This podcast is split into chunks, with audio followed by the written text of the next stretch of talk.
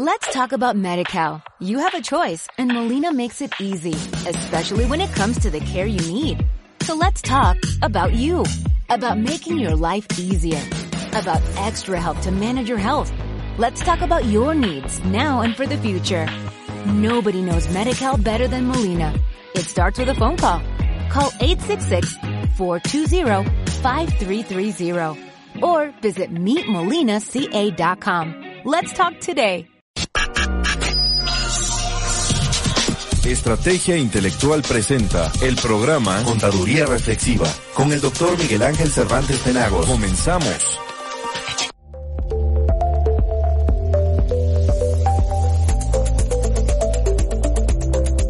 Muy buenos días amigos, es un gusto estar con ustedes en su programa Contaduría Reflexiva. Su servidor Miguel Ángel Cervantes Penagos, los viernes, cada dos semanas, de 10 a 11 de la mañana, aquí con nuestros amigos de Estrategia Intelectual Global que nos permiten este espacio para tener un contacto directo con, cada uno de ustedes y poder, poder eh, les expresar temas que considero son, son de relevancia y muy oportunos para, para la vida profesional de contadores, de administradores, de abogados y de cualquier persona que esté interesada en el mejoramiento de su nación. Porque en sí, estos, estos aspectos que nosotros tocamos, pues eh, ayudan precisamente a la evolución de nuestro país en la medida en que nosotros estemos eh, bien preparados, en la medida en que nosotros podamos eh, solventar los problemas económicos, legales, administrativos que tienen las empresas, que tienen las personas morales, las personas físicas, pues en esa, en esa misma medida vamos a poder contribuir con el mejor bien, el mejor bien común. En esta ocasión, pues vamos a platicar sobre un tema que considero muy, muy relevante eh, y que trata sobre aspectos de gobierno corporativo. Como ustedes bien saben, eh, pues eh, me he dedicado durante muchos años a trabajar el tema de gobierno corporativo y uno que constantemente ha sido, ha sido recurrente eh, como duda de los, de los clientes y como duda también el aspecto académico es sobre el informe de gobierno corporativo. Esto es, cuando se establece en una organización un sistema de gobierno corporativo, pues este sistema genera sus propias, sus propias relaciones, sus propios mecanismos de intercambio y estos mecanismos de, intercambio, estas, estas relaciones, pues eh, tienden, tienden a, generar eh, pues muchísima información. Y esta información, la que nosotros, la que nosotros estamos, estamos preservando, esta, esta información, pues ¿dónde queda? ¿En qué momento se se guarda esa, información o en qué momento se presenta esa, información. Esa es la, duda que me han manifestado. Bueno, pues existen toda una serie de, de, procedimientos que nos van indicando el momento oportuno en el cual se presenta un reporte sobre el sistema de gobierno corporativo. Y este reporte es totalmente ajeno a los reportes normales que tienen las instituciones eh, económicas, esto es, las sociedades mercantiles, tienen por ley que presentar determinados tipos de, información y eh, además, aparte de, la propia ley, pues los mismos instrumentos que tiene eh, de, reporte interno cada organización. Pero independientemente de eso, existe un, informe relacionado con este sistema de gobierno corporativo. No tenemos que, perder de vista que el gobierno corporativo es un sistema, ¿sí? Es un sistema. Nace, nada más como, como antecedentes, pues nace eh, precisamente como una respuesta que tienen las organizaciones públicas eh, por la preocupación que se dio por una serie de eh, desencuentros económicos, fraudes, pues, que tuvieron muchas empresas en los Estados Unidos y en algunas partes del mundo. México no fue la excepción. México también ha tenido y tiene sus problemas de gobierno corporativo muy, muy, muy serios. Eh, y pues que han provocado que haya habido despilfarros por parte de, algunas eh, organizaciones, algunas empresas, y eso haya dado pues la pérdida de muchos eh, bienes en, conjunto. Pues no podemos olvidar que si hubiera habido un sistema de gobierno corporativo pendiente de, de las instituciones bancarias que dieron lugar a la quiebra financiera en la década de los 90 en México, pues otra cosa quizá hubiera sido, ¿no? la existencia de este fondo para recuperar los, los, más bien para pagar las deudas de las instituciones financieras, el FOAPROA, pues eh, se deriva de esa ausencia de vigilancia. Por eso, por eso el gobierno corporativo se estableció como este sistema para tratar de dirigir a las empresas y sobre todo para tratar de controlarlas. ¿Qué promueve un sistema de gobierno corporativo? Bueno, el tener un sistema de gobierno corporativo promueve una cultura de eficiencia, ¿sí? una cultura de eficiencia, una cultura de equidad, una cultura de transparencia en la gestión empresarial. Y entendemos ya como gestión empresarial, por favor, y, eso que quede, que quede claro, que la gestión ya es un, es un, es un concepto que trata del día a día, diferente de la administración. La administración ya es toda una ciencia, bueno, económica, pues, es una disciplina, para los que sean puristas de, lenguaje, es una disciplina, en tanto que la gestión es el día a día. Entonces gestionamos en el día a día, administramos aplicando una serie de, técnicas. Es mucho más, más amplio el tema de la administración. Y esto, este, esta cultura empresarial eh, se va a ocupar no nada más de cumplir con los requerimientos legales, sino también de cumplir con ciertos requerimientos de carácter ético. Recuerden que todas las organizaciones, y eso ya lo hemos comentado en algunas eh, otras ocasiones, todas las organizaciones tienen su propia moral, una moral colectiva por organización. Entonces, esa moral colectiva nos lleva de vez en cuando a plantearnos si lo que estamos haciendo como organización es algo ético. ¿sí? Es ético. Pero no nada más nos afecta como organización, sino también el sistema de, gobierno corporativo reconoce eh, la afectación que tiene la empresa hacia terceros interesados. Y a esos terceros interesados le ha llamado los stakeholders. Sí, la teoría de los terceros interesados es la teoría de los stakeholders, que también son conocidos como grupos de, interés y que se constituyen como cualquier grupo, cualquier eh, individuo que puede ser afectado por eh, este funcionamiento de las organizaciones. Y además, o puede ser beneficiado también, ¿no? Puede ser beneficiado por, por las organizaciones. Entonces, como stakeholders, pues conocemos a los clientes, a los proveedores, al mismo gobierno, ¿sí? a los sindicatos, a los grupos de consumidores, eh, a los eh, proveedores, a los que nos financian, ¿no? los inversionistas, las instituciones financieras, todo ese conjunto de personas que está interrelacionado, inclusive los competidores son, son parte de los stakeholders, este, esos forman parte de una atención especial por parte del sistema de gobierno corporativo. Pero además de eso, además de eso, hay dos elementos también muy importantes que si bien es cierto, no son personas eh, humanas, no son seres humanos, también implican una responsabilidad. Y estamos hablando de la responsabilidad de tipo ambiental el medio ambiente, nuestro mundo, nuestro planeta, ¿sí? es un stakeholder, quizá el más importante de todos, porque es nuestra nave espacial. Yo siempre he dicho que nuestro planeta es nuestra nave espacial, estamos subidos en esta nave espacial y moviéndonos a través de, del universo, ¿sí? y es el único lugar que tenemos en el universo. Y ese es el lugar que tenemos en nuestro universo y que es nuestra nave espacial, que no nada más nos conduce a nosotros como generación, sino a las generaciones venideras y a las generaciones que nos precedieron, nos contuvo. Esta nave espacial es la única que tenemos. Y como buenos o malos seres humanos que somos, muy imperfectos, pues la dañamos constantemente. Y es la acción precisamente de, de, estos, estos, de estas empresas las que dañan materialmente a, nuestra, a nuestro, nuestro entorno y que por lo tanto tiene que ser conservado. El gobierno corporativo se preocupa por ello. No va más allá eh, mi, crítica a la actual eh, eh, organización de empresa que tiene petróleos mexicanos, que sigue empeñada en seguir dañando el ambiente, sigue empeñada en seguir utilizando eh, la extracción de petróleo sin ver el respeto que debíamos tener para nuestro, nuestro planeta. Ya nos acabamos Cantarel, ¿sí? nuestros, nuestros pozos petroleros se agotaron y cada vez tenemos que eh, perforar en aguas más profundas y aún así, y aún así no entendemos que hay otros eh, mecanismos de, de eficiencia energética mucho mejores, el aire, la energía eh, eólica y el sol, la energía solar, nos proveerían mucho más energía que la que estamos quemando con nuestro petróleo. Y eso, y eso sería un tema de gobierno corporativo. ¿sí? Petróleos Mexicanos, su, su área de, de, gobierno corporativo de petróleos mexicanos tendría que ser muy crítica y decirle a Petróleos Mexicanos que está haciendo una acción totalmente en contra de los intereses de nuestro planeta. Pero bueno, eso es parte de las preocupaciones del gobierno corporativo.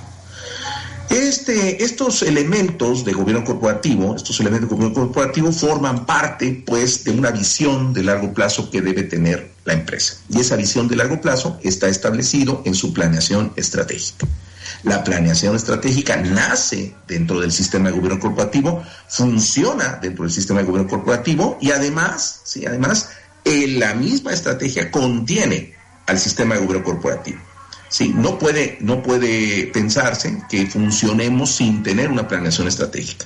No podemos este, tener una, un, funcionamiento sin consideraciones de planeación estratégica. Y dentro de la planeación estratégica, pues tiene que estar la creación de este, de este sistema. Ahora bien, me han preguntado también, ¿el gobierno corporativo es obligatorio? No, no es obligatorio. Es obligatorio única y exclusivamente para las empresas que cotizan en bolsa pero para todas las demás empresas es voluntario. Y esa voluntariedad es la que le da la fuerza. Significa que una, empresa, aunque sea pequeñita, sí, aunque sea pequeñita, y eso es, muy importante, aunque la empresa sea muy, muy, muy pequeña, una, eh, eh, empresa eh, que tenga un sistema de gobierno corporativo significa que está preocupada por el cumplimiento y el mejoramiento continuo. ¿Sí? Una empresa que tenga un sistema de gobierno corporativo significa que está preocupada por los terceros. Está preocupada por no nada más cumplir con aspectos legales, sino también con aspectos éticos. ¿sí? Eso le da mayor valor. Eso le da mayor valor. Por eso cada vez más la preocupación va hacia la pequeña y mediana empresa. Si ustedes tienen una pequeña y mediana empresa y necesitan establecer un sistema de mejora, el sistema de gobierno corporativo se los dará y además les preservará la posibilidad de permanecer en el tiempo.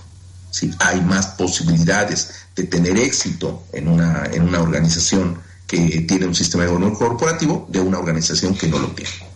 Y tan es así, tan es así, que en el mundo empezaron a salir una serie de, documentos eh, elaborados precisamente por, mismas, por las mismas organizaciones empresariales que se le denominó códigos de mejores prácticas corporativas, o códigos de buen gobierno, o códigos de buen gobierno corporativo.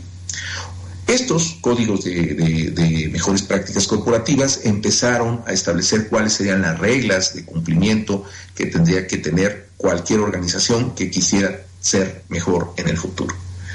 Y estos códigos de mejores prácticas eh, corporativas empezaron a, establecerse, primero por empresas eh, que cotizaban en bolsa, pues, eh, luego los gobiernos nacionales empezaron a preocuparse por tener estos, estos documentos y empezaron a pulular. Y cada nación empezó a tener su propio código. En España el código de livencia, en, eh, Inglaterra el, código Cadbury, todos esos eh, eh, instrumentos de investigación pues se fueron plasmando en estos documentos.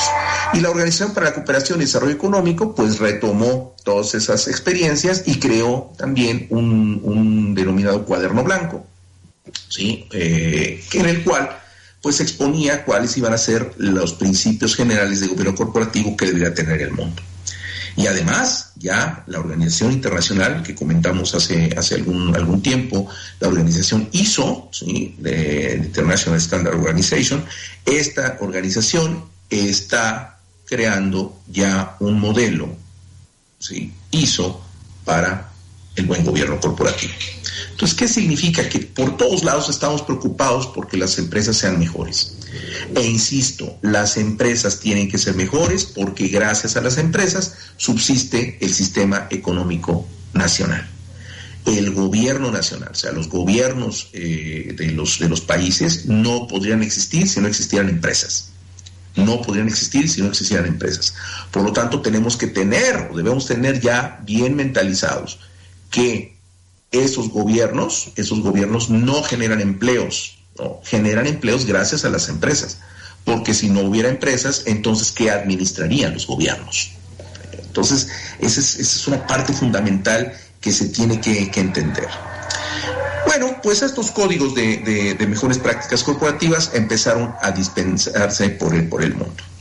Amigos, estamos en su programa Contaduría Reflexiva, como cada dos semanas, servidor Miguel Ángel Cervantes Penagos, en el espacio que nos brinda Estrategia Intelectual eh, Global.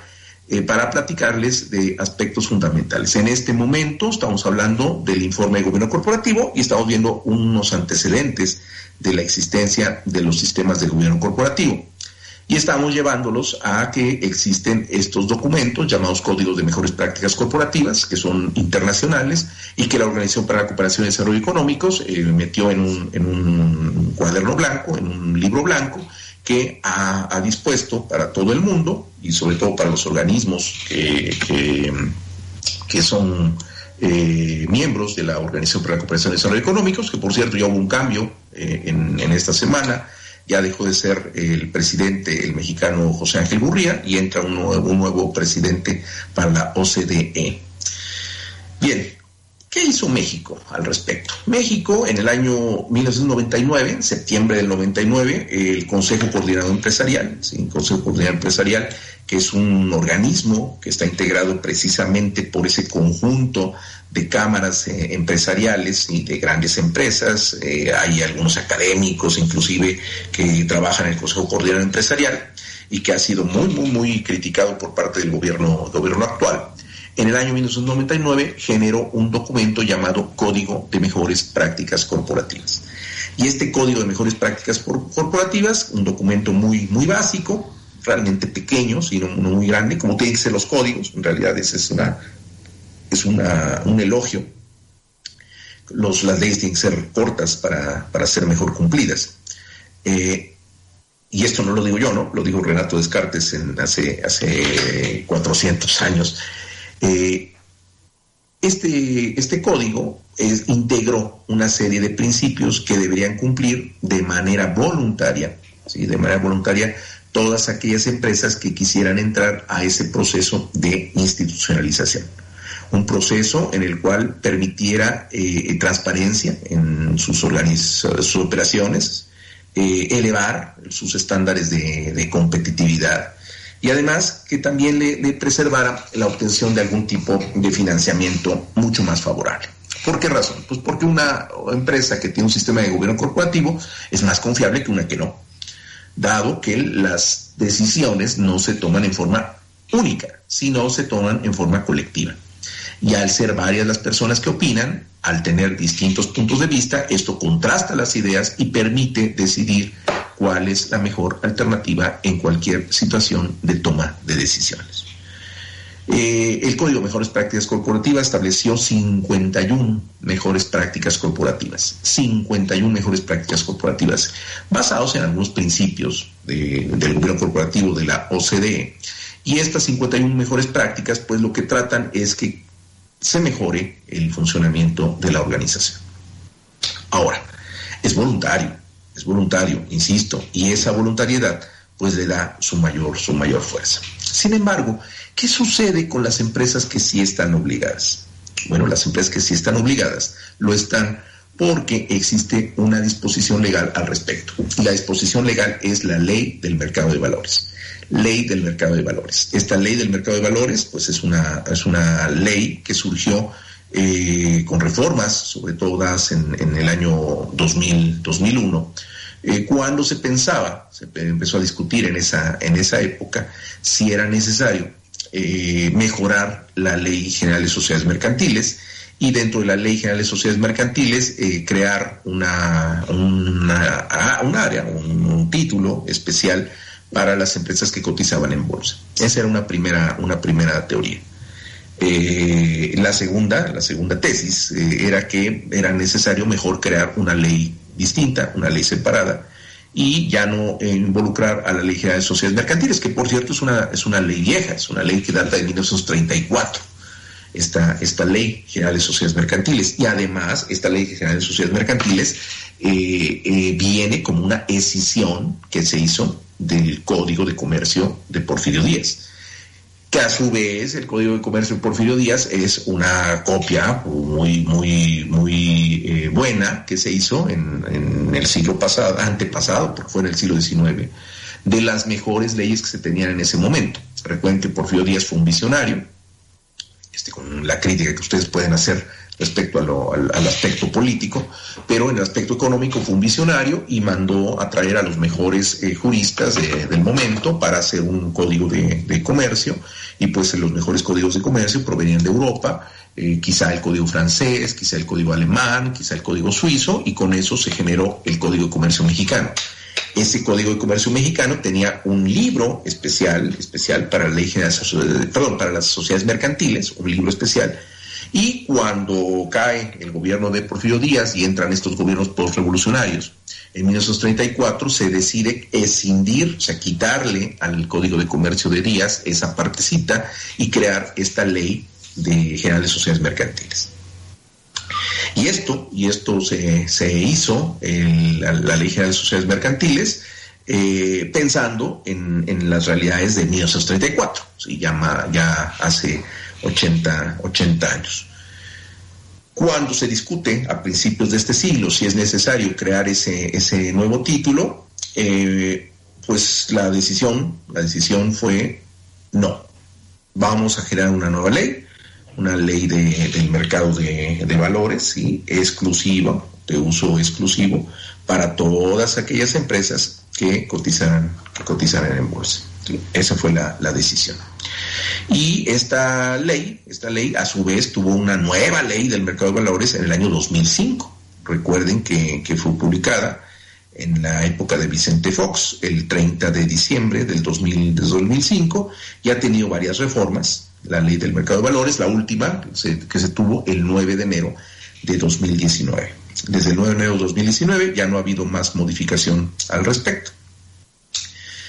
Esta ley del mercado de valores, insisto, es solamente para las empresas que cotizan en bolsa. Y ahí, y ahí se establece eh, pues ciertas obligaciones de cumplir con un sistema de gobierno corporativo. Y esto es natural.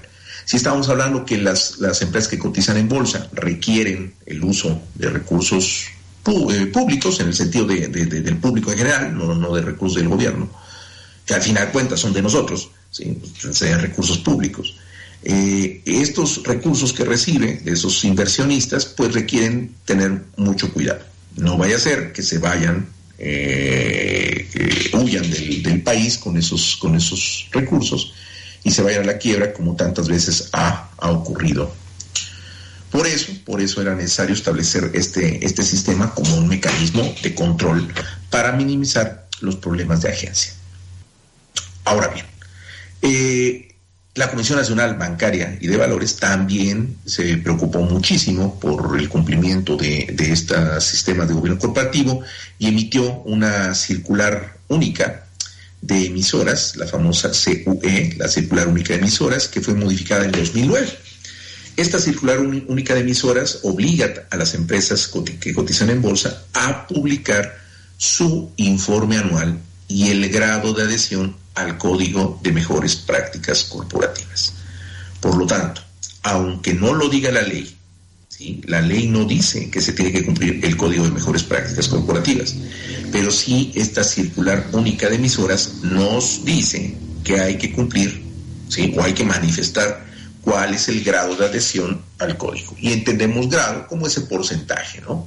De en qué porcentaje está, está cumpliendo esta organización con las, obligaciones que le establece el Código de Mejores Prácticas. Dicho entonces, en otras palabras, existe no una obligación legal del cumplimiento del Código de Mejores Prácticas Corporativas, pero sí una obligación regulatoria. Sí, una obligación regulatoria. La ley del mercado de valores eh, pues ha establecido cierto énfasis o tiene cierto énfasis en, en el cumplimiento de deberes de lealtad y de diligencia. Eh, los contadores que me están escuchando saben muy bien lo que es la diligencia, es el cuidado que deben tener cuando se les encomienda algo, la diligencia. Bueno, esta de diligencia y lealtad tiene que cumplirse por parte de los administradores.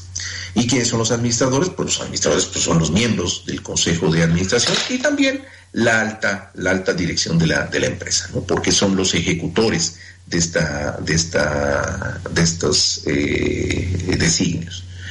Eh, de tal forma que le establece que eh, se genere mucha transparencia corporativa.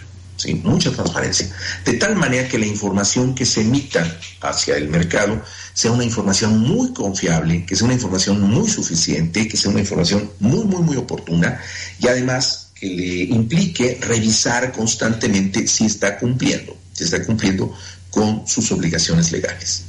De tal manera que a los accionistas y a cualquier otro inversionista que quisiera meter su dinero en esa empresa tuviera a la mano eh, el cumplimiento de sus obligaciones legales, el cumplimiento de sus obligaciones societarias, cómo está integrada esa, esa sociedad, cuáles son los datos económicos y financieros, qué políticas eh, podrían establecerse dentro, dentro de este aspecto, eh, quiénes son los, los a los cuales se les va a encomendar la vigilancia de esta, de esta empresa, eh, cuáles son las características y el tipo de información que se tiene que divulgar y cómo podrían atender alguna, un requerimiento de información por parte de estos eh, accionistas o inclusive de cualquier tercero interesado, ¿no? Cómo poder atender esos requerimientos.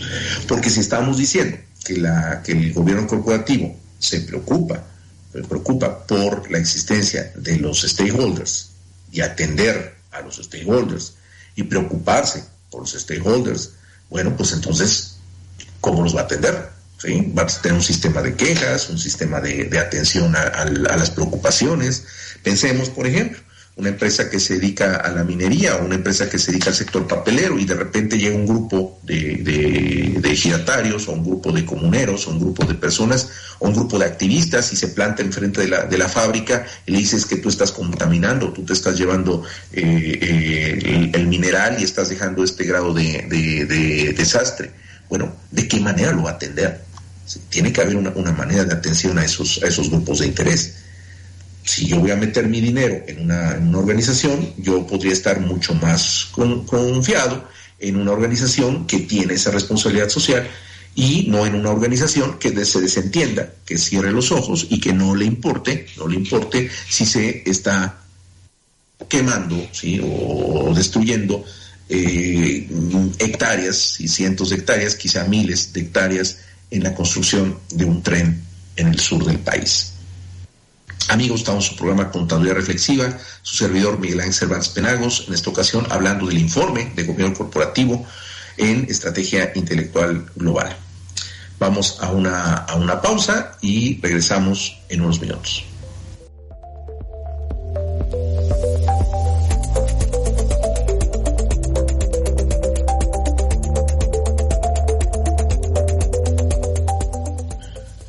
Regresamos amigos, servidor Miguel Ángel Cervantes Penagos, programa Contabilidad Reflexiva, los viernes de cada dos semanas, de 10 a 11 de la mañana, tocando temas que creo que son de su interés. Y en esta ocasión, aquí en Estrategia Intelectual, platicando sobre gobierno corporativo y en especial sobre el informe de gobierno corporativo. Estábamos eh, comentando que eh, estos temas de informar a los accionistas, informar al mercado sobre la existencia de estos eh, políticas de cumplimiento de la, del sistema de gobierno corporativo y de la atención para con, para con terceros, para con los stakeholders, es algo fundamental. Es algo fundamental porque pues, permite eh, saber si efectivamente está atendiendo la, en realidad la, el interés de estos stakeholders o solamente es de papel, porque también eso puede suceder. Recuerden que ya algunos, algunos estudiosos han generado eh, conceptos o criticando a las organizaciones que crean toda una serie de estructuras solamente para eh, hacerse sentir que cumplen o, divulgarse, o pararse el cuello de que están siendo eh, realmente responsables sociales o responsables empresarialmente, pero que en realidad no lo son, simplemente lo hacen para, para, para hacerse notar y eh, recibir un poquito más de beneficios eh, con la compra de sus artículos, aunque en realidad no estén atendiendo para nada estos aspectos de preocupación de los grupos sociales. Bien, eso lo, vimos en, en, otra ocasión y lo volveremos a ver próximamente. Eh, ¿Qué pretende o cuál es el objetivo del informe de gobierno corporativo? Bueno, el objetivo del informe de gobierno corporativo es proveer a la organización y a los terceros interesados de una visión completa, una visión holística, tanto de los aspectos financieros como de aquellos aspectos no financieros. ¿Para qué? Para generar mayor confianza en el exterior. Y sobre todo, pues, confianza en el cumplimiento de, sus propia, de su propia visión y su propia misión que debe tener como organización. Si no, entonces estamos siendo verdaderos hipócritas, ¿sí? Hipócritas, empresarios hipócritas, empresarios que dicen ser lo que no, lo que no son. El Código de Mejores Prácticas Corporativas establece algunas recomendaciones sobre qué debe tener el informe de gobierno corporativo y a dónde se tiene que presentar. Primero, ¿quién lo prepara? Lo tiene que preparar los distintos comités que forman parte del sistema de gobierno corporativo. Estos comités forman parte del Consejo de Administración. ¿sí? El Consejo de Administración en pleno se divide en comités y dentro de los comités pueden trabajar consejeros independientes, inclusive algunos asesores. En empresas muy grandes, pues los comités son grandes, el consejo es grande. En empresas pequeñas, pues a estos comités se le va asignando a uno o a dos, dos perdón, a dos o, más personas, eh, pues para poder atender cada uno de estos, de estos aspectos. Y una vez que tienen ya toda la información, se presenta al consejo de administración para que sea el consejo de administración el que lo apruebe. Y una vez que está aprobado, se le manda a la Asamblea General de Accionistas cuando tiene que entregar esta, esta información, que normalmente es cuando cumple el informe anual a que se refiere la Ley General de Sociedades Mercantiles, que ustedes ya, ya conocen y, dominan ampliamente. Bien, ¿qué debe contener ese, ese informe? Primero tiene que indicarnos cuántas reuniones de Asamblea General de Accionistas se llevaron a cabo en el año y cuáles fueron los principales acuerdos que se tomaron. ¿Para qué? Para que los mismos accionistas se den cuenta de cuál es la trascendencia que se le, se le dio al, seguimiento de sus, asuntos. Si realmente lo que discutieron se cumplió, si los acuerdos a los cuales llegaron se cumplieron y si hay necesidad de reformar, modificar, replantear o incluso llamar a cuentas a los propios consejeros. Si no se cumplió algún acuerdo, tiene que haber una justificación. Y si no hay esa justificación, entonces tiene que haber una responsabilidad. Segundo lugar, en materia de consejo de administración, nos tiene que decir el informe cómo se compone el consejo. ¿Cuántos son las personas que lo, que lo integran? ¿Cuáles de ellos son consejeros independientes? cuáles de ellos, o cuáles de ellos son consejeros que tienen un vínculo directo con, con, el, con la empresa, bien sea con algún accionista, bien sea con, con algún eh, capital directamente, porque un consejero también puede ser un accionista, o sea, ahí hay un vínculo, o si tiene algún compromiso con la alta dirección de la empresa, o con alguien que pudiera llegar a tener un conflicto de intereses. También se tiene que eh, establecer cuáles son las funciones de cada uno de los miembros del Consejo. Y si hay comités, si hay comités, también tiene que decirse cómo se integra cada uno de, cada uno de ellos. Eh, se tiene que reportar cuántas reuniones de consejo se realizaron. Recuerden que debe haber un reglamento del funcionamiento del, del, Consejo de Administración y ahí se tiene que establecer cuándo se reúnen y no nada más es reunirse, sino levantar un, acta o levantar una minuta sobre los acuerdos que se, que se tomaron, los asuntos que se discutieron, para poderle dar seguimiento. ¿Cuál es el procedimiento de selección de los consejeros? Mm, ¿Cómo? Se, seleccionaron. ¿Hubo algún tipo de selección? ¿Hay alguien, hay algún comité que se encargue de ello? El Comité de Mejores eh, Prácticas Corporativas, hay, algunos que así se llaman, y hay un comité de evaluación, nominaciones, remuneraciones al, personal, eh, que también se encarga de, ello. ¿Existe? Bueno, se tiene que reportar en el informe. ¿Cuál es este procedimiento de selección que se le da a los, a los consejeros? Hay un procedimiento eh, de, selección o nada más se, se, nombraron, porque es una cosa es designarlos y otra cosa es seleccionarlos. Y si hay estos comités, claramente tiene que establecerse cuál es su reglamento interno, porque puede tener un reglamento interno del comité. Así como hay un reglamento interno del Consejo, puede haber un reglamento interno del comité. Y si existe algún tipo de dualidad de funciones, tanto con el presidente del Consejo con el director general, puede ser la misma persona, ¿sí? puede ser el hombre clave, a lo mejor es el accionista mayoritario, es el presidente del consejo, es el director general, bueno, ahí hay un problema. Un problema porque normalmente este tipo de asuntos eh, transgrede precisamente esta división de, del poder o este equilibrio que se tendría que tomar y las decisiones de una sola persona son decisiones normalmente autocráticas, autocráticas, y esas decisiones no son buenas en lo general. Si hay algún tipo de, consejero independiente, bueno, tiene que decir por qué se considera independiente, de dónde vino, y si es independiente aquí, pero a lo mejor tiene un compromiso de dependencia en otra organización, también puede ser. Eso también tendría que, considerarse. Eh, si se tiene un, equipo de alta dirección, aparte puede haber un, un director general o un CEO, puede haber un equipo de apoyo, que puede ser un CIFO, o sea, un director de finanzas, un director de operaciones, un director de logística, un director administrativo general. Bueno, si existen esas, esas personas que le apoyen a este eh, director general, bueno, pues se le tiene que describir quiénes forman parte de esto. Y pues cuál es su, su perfil, ¿sí? cuál es su, su preparación, cuál es su edad, y si existe también algún conflicto de interés o posible conflicto de interés que tuviera respecto a eh, la organización. Después, después de, hablar de, esto, se tiene que hablar de los estatutos. En el informe, si estamos hablando del informe. En el informe se tiene que eh, confirmar que los estatutos estén disponibles para todos los accionistas, que todos conozcan cómo funciona la sociedad. Los estatutos no tienen que ser guardados me ha tocado ver algunas organizaciones que guardan sus estatutos celosamente. ¿Pero por qué? Pues si el estatuto es la regla que todos tenemos que conocer. Es como si, si, la constitución no la diéramos a conocer.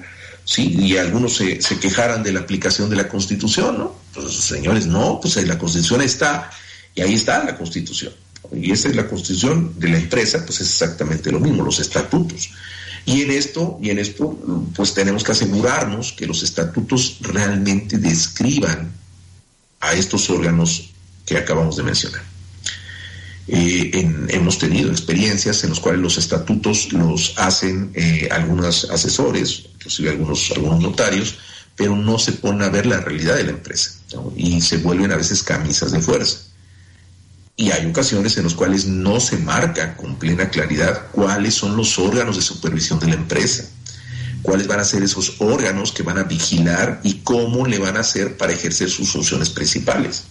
Eso a veces no, lo dice y eso es una, una, falta que se tiene por parte de los estatutos. Entonces hay que divulgar los estatutos. Y si hay modificaciones, pues con mayor razón. Políticas. En materia de políticas se tiene que eh, mostrar cuáles son las políticas corporativas y esas políticas corporativas no nada más van en el ámbito económico. Esto es, no nada más hay políticas financieras, sino también hay políticas que tienen mayor, mayor trascendencia desde el punto de vista de la ética. Desde el punto de vista de la ética. ¿Qué políticas pueden ser? Bueno, pues políticas de integridad. Realmente estamos considerando dentro de nuestra organización cualquier tipo de inclusión. ¿sí? Oye, que esos que tienen que ver con la organización, claro que tiene que ver con la organización. ¿sí? ¿Cómo atendemos nuestros problemas de género, de, sexo, hombres, mujeres, cómo está repartido? ¿Existe realmente la posibilidad de que las personas avancen en la empresa por su talento y no por su sexo? Bueno, eso es lo que lo tenemos que decir. Las políticas de diversidad, a mí me tocó ver una organización en la cual alguien que había trabajado muchísimo tiempo, muchísimo tiempo, y ya se merecía un ascenso, no lo logró, porque no tenía las características físicas que exigía, en reglas no escritas, esa organización. No se podía pensar que un, director general tuviera unas características que no representaran al ejecutivo exitoso, ¿sí? que muchos, muchos pintan, a pesar que esa persona tuviera todo el talento y todos los merecimientos para poder ascender. ¿Existen esa, esas eh, reglas no escritas? ¿O si existe la posibilidad de, subir y, y, tener los puestos directivos con la facilidad que da simplemente el talento y no las, los perfiles eh, fenotípicos de, la, de la persona. Bueno, pues eso hay que decirlo. En materia de, eh, de, contabilidad, pues por supuesto, las políticas y los principios contables que van a regir. Y cuando hablo de principios contables, hablo de las normas de información financiera que se tienen que cumplir. ¿Cuáles les son aplicables? Son todas, pues, pero ¿cuáles son las más relevantes para ellos?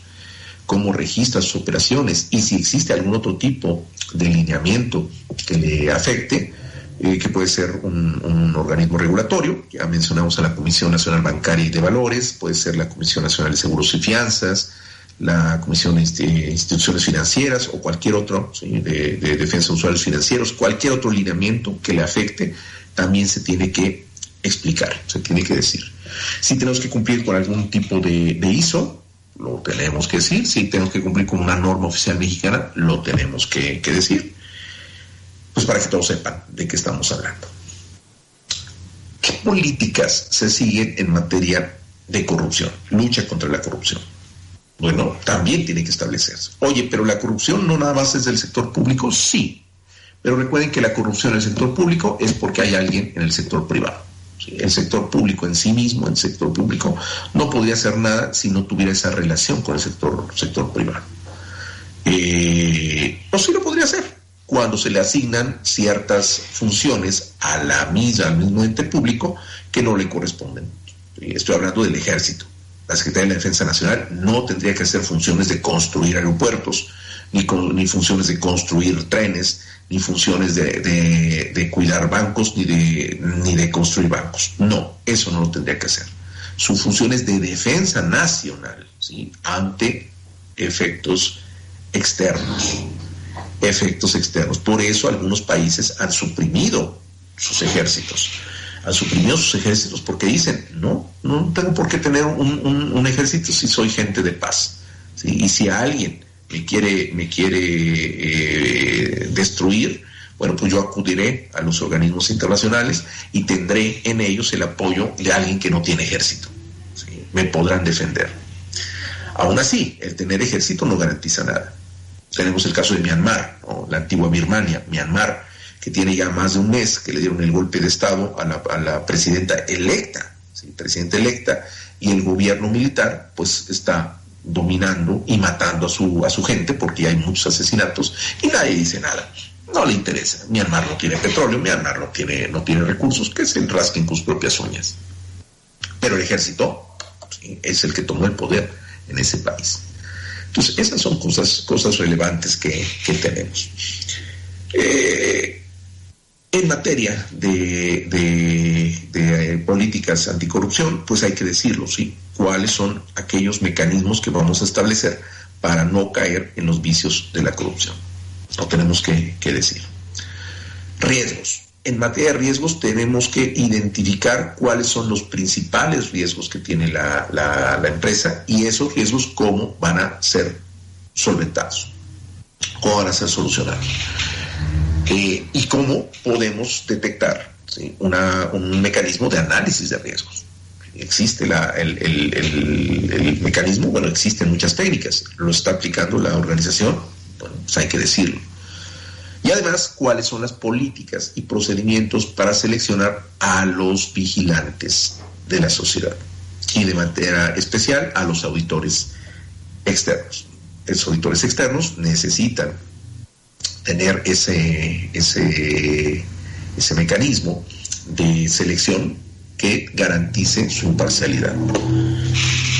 Sistemas de control interno, ¿cuáles son los más importantes? Se garantiza el, control interno. Bueno, pues si lo tenemos, ¿cuál es el mecanismo de funcionamiento? Y además, si tenemos nuestro código de conducta. Si tenemos ese código de conducta que nos obligue, como personas que formamos parte de la organización, a desempeñar un trabajo apegado a la moralidad que nos exige la empresa. Porque recuerden que el código de conducta muestra la moral de los directivos de la empresa. Si ellos establecen ciertas normas es porque ellos consideran que es lo prudente. Si nosotros queremos trabajar ahí, tenemos que cumplir con ese código de conducta porque es lo que nos exige la empresa.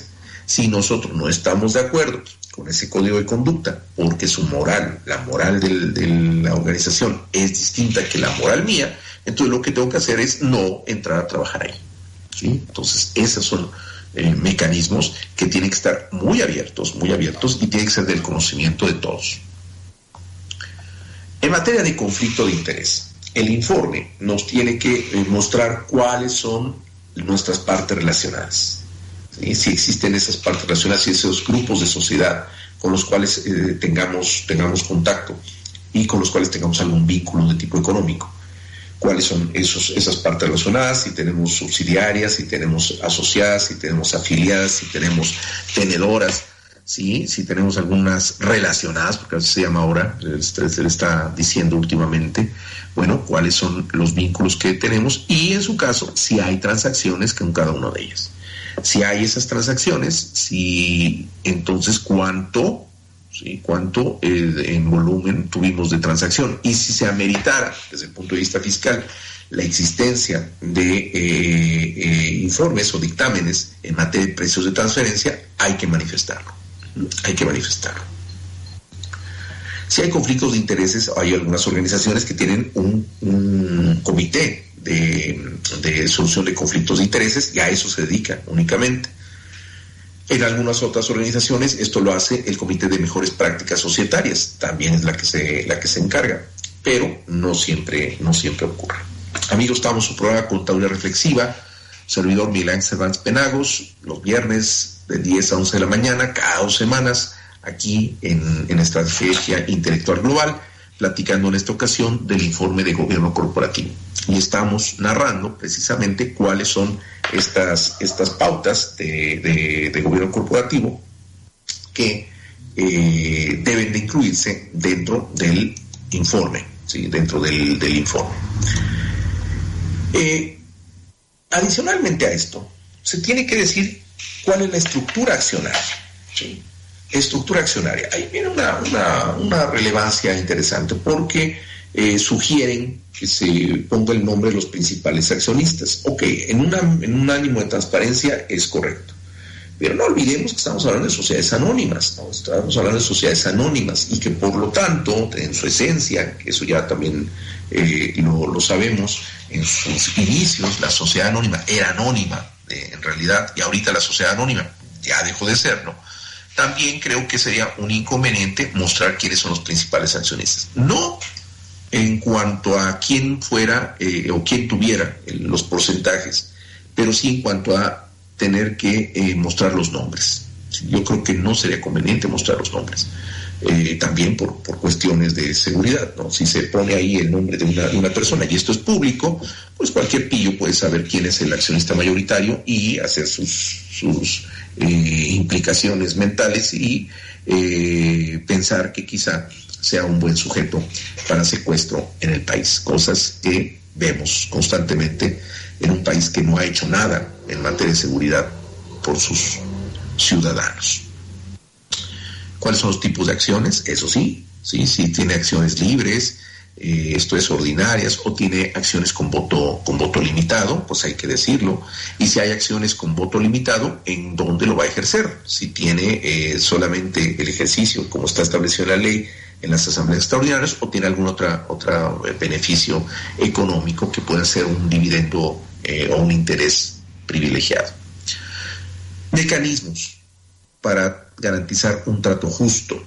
¿De qué manera los accionistas minoritarios pueden garantizar que su, que su eh, eh, trabajo este, no, no esté, eh, su trabajo invertido y su, dinero invertido no esté en riesgo. Todos estos elementos, todos estos elementos forman parte del informe de gobierno, gobierno corporativo. ¿Y a dónde se tiene que presentar? Bueno, se tiene que presentar en la Asamblea General de Accionistas. Ahora, y esto lo vamos a ver en otra, en otra ocasión, si ustedes me, permiten seguir platicando sobre el tema. En materia, en materia de las empresas que cotizan en bolsa, ellos se tienen que someter a lo que nos dice la ley del mercado de valores.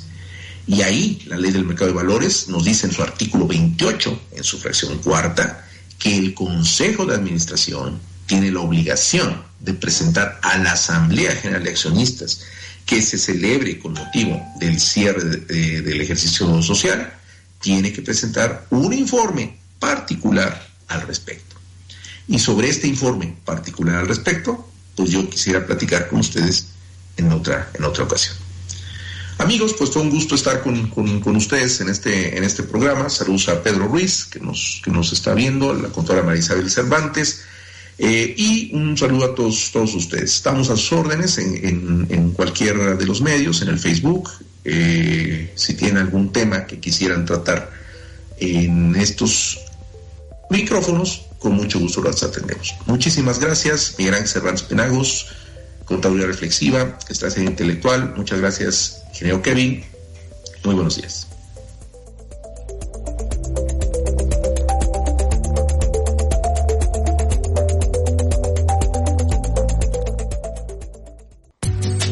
Gracias por escuchar la emisión del programa Contadurías Reflexivas. Sigue escuchando Estrategia Intelectual Radio.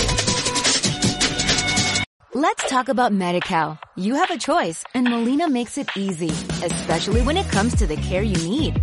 So let's talk about you, about making your life easier, about extra help to manage your health. Let's talk about your needs now and for the future. Nobody knows MediCal better than Molina. It starts with a phone call. Call 866-420-5330 or visit meetmolinaca.com. Let's talk today.